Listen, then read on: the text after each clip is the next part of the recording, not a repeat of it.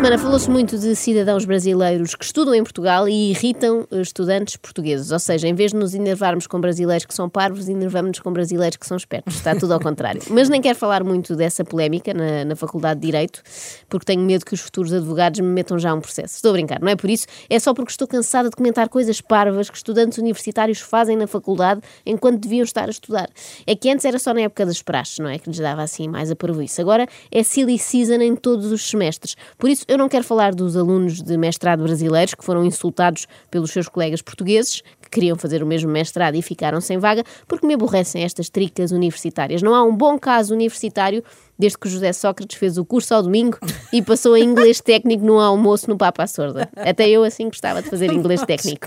Eu quero falar de outros brasileiros que moram em Portugal, brasileiros menos dados aos estudos e mais dados às artes. Neste caso, Joana Balaguer é uma atriz brasileira que já todos vimos em algumas novelas e que se mudou nos últimos anos para Portugal e que agora faz vídeos onde relata a sua vida cá. É assim uma espécie de BBC Vida Selvagem. Eu vou falar para vocês hoje o que eu aprendi quando eu cheguei aqui em Portugal. Muito bem, o que é que será que aprendeu? O quê? Que Luís de Camões escreveu os Lusíadas, hum. que Amália Rodrigues cantava o fado, que descarga é autocolismo e que pimbolim é matraquilhos? o que eu aprendi aqui quando eu cheguei é fazer reserva nos restaurantes. Você fala, ah, mas que besteira, tem vários restaurantes. Sim, tem muitos restaurantes aqui, mas a probabilidade de você chegar no restaurante e dar de cara com a porta é muito grande.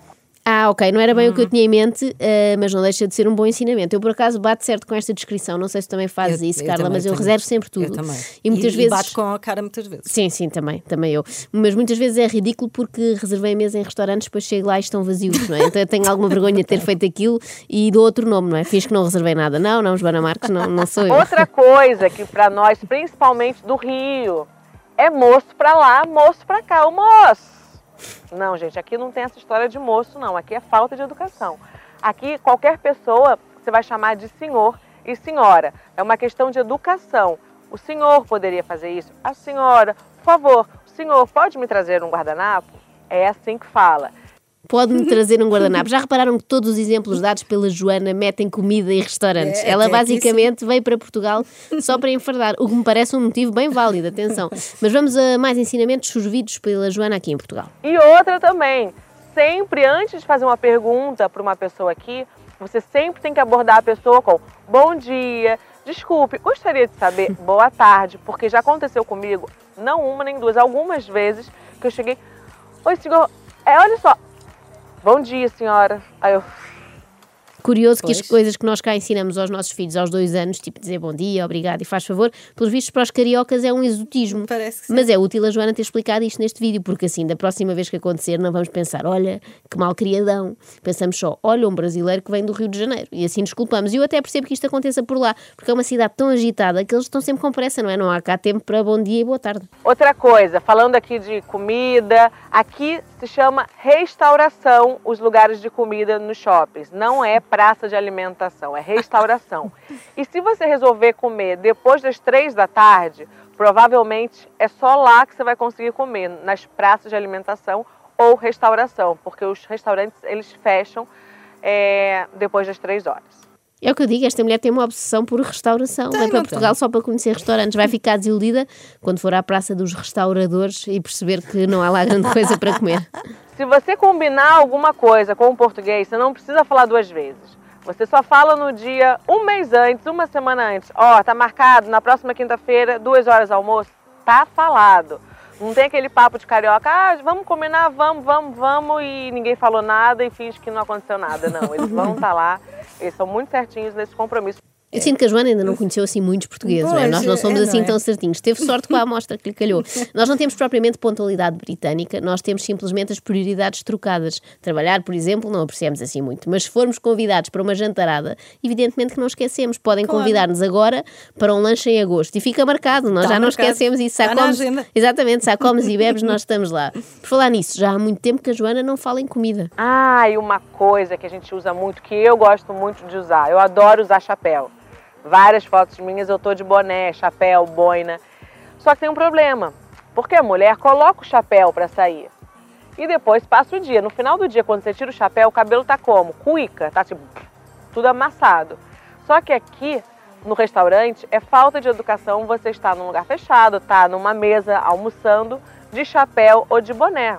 Mas porquê é que o lugar fechado é sempre o restaurante? Não pode ser numa loja, num museu, numa farmácia? Esta mulher está mesmo encantada com a gastronomia portuguesa. Será que não pensei mais nada?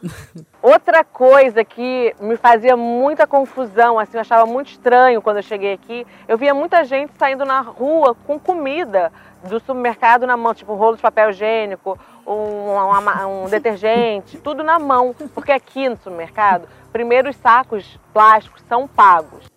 Eu nunca reparei nisto, mas se calhar não. estamos mesmo a lançar uma nova moda. Enquanto que as francesas andam com baguetes debaixo do braço, num estilo padeiro casual, nós andamos com rolos de papel higiênico, detergente para a máquina e cápsulas de café. São acessórios de moda, como outros quaisquer, ainda havemos de vê-los numa próxima coleção da Maria Gambina, quem é sabe. É o chamado estilo uh, sou unhas de fome e não quero dar 5 cêntimos por um saco de plástico, mas para, para não parecer mal, fins que sou ecologista, não é? Que é por isso que trago as coisas na mão. Joana Balaguer está muito atenta aos pormenores e alerta-nos para aquilo que nós devemos corrigir. E outra, galera, vamos catar o cocô da rua. Não, não das pessoas, né? Cocô de cachorro, gente. Adoro que ela tenha feito este esclarecimento, não é? Portanto, ela achou que podia haver brasileiros que pensavam que nós, os irmãos portugueses, eh, efetivamente fazíamos as nossas necessidades na fisiológicas rua. na rua. Não, nós já estamos um bocadinho mais desenvolvidos. Calma, calma, ainda em certas coisas. Mas Joana também aponta coisas positivas. Espera, ah é? É, é, ponta, ponta, ponta, ponta. Uma coisa que é muito legal aqui, eles respeitam a faixa de pedestre. Você está andando, você pode estar olhando para o além, que quando você passar numa faixa, eles param o carro. Então isso é muito bom, principalmente para gente que não está acostumada com isso. Então assim, é, é difícil, eu acho que para o turista vem passear, se acostuma com isso e chega no Brasil chega no Brasil e pumba, isto pode ser perigoso. Aterram no Brasil e são atropelados logo à saída do avião por um daqueles autocarros do aeroporto, não é? Estão desabituados. Bom, se calhar chega de extremamente desagradável por hoje e por esta semana. Vamos ali tomar um cafezinho? Vamos, vamos, vamos. vamos. Um cafezinho lá no Brasil a gente toma assim, né? Ah, um cafezinho, por favor. Dumba, bum, vamos embora. Aqui não, aqui o cafezinho deles, gente, não é só um cafezinho, é sempre um cafezinho com pastelzinho de nata, um cafezinho com bolinho. Eles têm um tempo, eles pegam a bandeja, sentam, eles tomam um cafezinho. Podemos ter um novo slogan para o turismo de Portugal. Estava aqui a pensar, ouvindo a Joana, podia ser assim: Portugal, o melhor destino para engordar aqueles 10 quilos de que estava mesmo a precisar. Só comida. Acorde com a Joana, a Ana e a Carla. Às 3 da manhã. Na Renascença.